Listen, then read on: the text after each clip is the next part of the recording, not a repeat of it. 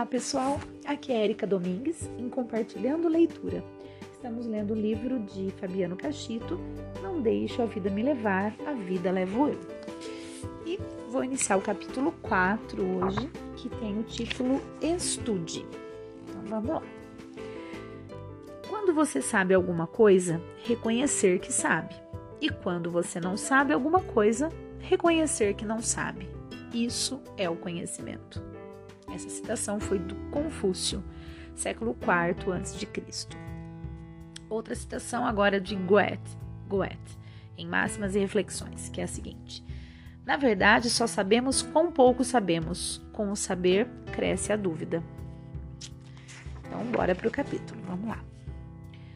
Antes de discutir a importância da formação no desenvolvimento de uma carreira de sucesso, é preciso entender dois termos que ouvimos constantemente, mas que talvez não saibamos exatamente qual o seu significado. O primeiro termo é mercado de trabalho. É formado pelas vagas que são oferecidas pelas diversas empresas que atuam em um determinado ambiente. Sempre ouvimos que o mercado de trabalho está diminuindo, o mercado de trabalho está cada vez mais exigente. Podemos afirmar que essas, conclu... Podemos afirmar que essas conclusões são verdadeiras? A resposta é: depende. Porque o mercado de trabalho só pode ser analisado em sua interação com outro importante fator, o mercado de recursos humanos, que é composto pelos profissionais que estão disponíveis e que buscam uma nova colocação.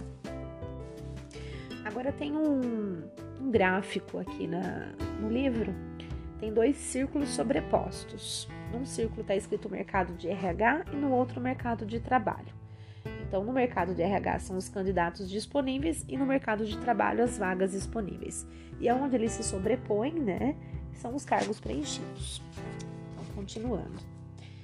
O mercado de trabalho em oferta significa que existe uma abundância de vagas, um excesso de oportunidades de emprego. Já em um mercado de trabalho em procura, existe uma escassez de vagas. O contrário acontece com o mercado de recursos humanos. O mercado em oferta representa um excesso de profissionais à procura de emprego.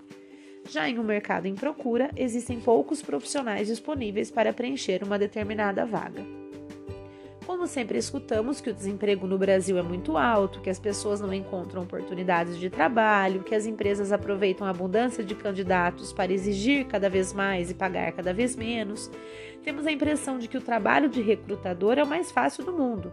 Basta abrir a boca para ter uma fila de candidatos disponíveis à sua porta, todos ávidos para aceitar qualquer oferta de trabalho. A verdade, porém, é bem diferente. Cada cargo ou função apresenta interações entre mercado de trabalho e mercado de recursos humanos completamente diferentes. As grandes revistas e jornais sempre noticiam a dificuldade que as empresas encontram para preencher vagas que exigem conhecimentos técnicos específicos. Este tem sido apontado como um dos principais entraves ao desenvolvimento do país, que é a falta de profissionais especializados preparados para ajudar as empresas a concorrer globalmente. Agora vamos para um subtítulo aqui que são As Três Pilhas de Currículos. Realizei diversas pesquisas com profissionais da área de recrutamento com o objetivo de medir a aceitação de cursos superiores de graduação e de pós-graduação pelo mercado de trabalho. Em uma de minhas conversas com um desses profissionais, ouvi algo muito interessante. Ele me disse que quando recebia uma quantidade muito grande de currículos para uma determinada vaga a ser preenchida, os separava em três pilhas. Aqueles que não tinham nenhuma formação ou haviam estudado até o ensino médio formavam uma grande pilha. Os currículos dos candidatos com curso superior formavam uma pilha menor. E uma pequena quantidade de currículos de candidatos com pós-graduação formava a, ter a terceira pilha e era por esta que o recrutador começava seu trabalho de análise, porque se ele conseguisse encontrar entre os profissionais pós-graduados um candidato que atendesse aos requisitos, da, aos requisitos da vaga, nem analisava o restante dos currículos. Em que pilha de currículos você quer estar quando estiver procurando um emprego? Hum? Agora, mais um subtítulo. Mais estudo significa mais salário? Os dados mostram que uma maior quantidade de anos de estudo normalmente propicia uma maior aceitação pelo mercado, além de uma melhor remuneração. O gráfico a seguir, desenvolvido com dados do Censo Demográfico do ano de 2000, realizado pelo IBGE, mostra a média salarial de acordo com a quantidade de anos de estudo. Então, nós temos aqui um gráfico, né, salário médio versus a quantidade de anos de estudo, em quantidade de salários mínimos. Então, na coluna de sem instrução ou e, e menos de um ano né, de, de estudo, é, 1,6 é o salário médio. Até 3 anos, 3,3. De 4 a 7 anos, 2 de 8 a 11 anos, 5,7. Acima de 11 anos, 14,9. Mas, como vimos na resposta do recrutador que entrevistei, um curso de pós-graduação, seja lato senso ou estricto senso, é que realmente fará a diferença em sua carreira e tirará seu currículo da pilha não preenche os requisitos para a pilha entrevistar. Neste ponto, você deve estar cheio de perguntas. E o que isso vai mudar na minha carreira? ou melhor, o que significa lato senso e stricto senso? E qual o melhor curso para a minha carreira? Vamos tentar esclarecer um pouco as coisas. A primeira dúvida que quero responder é: vale a pena fazer uma pós-graduação?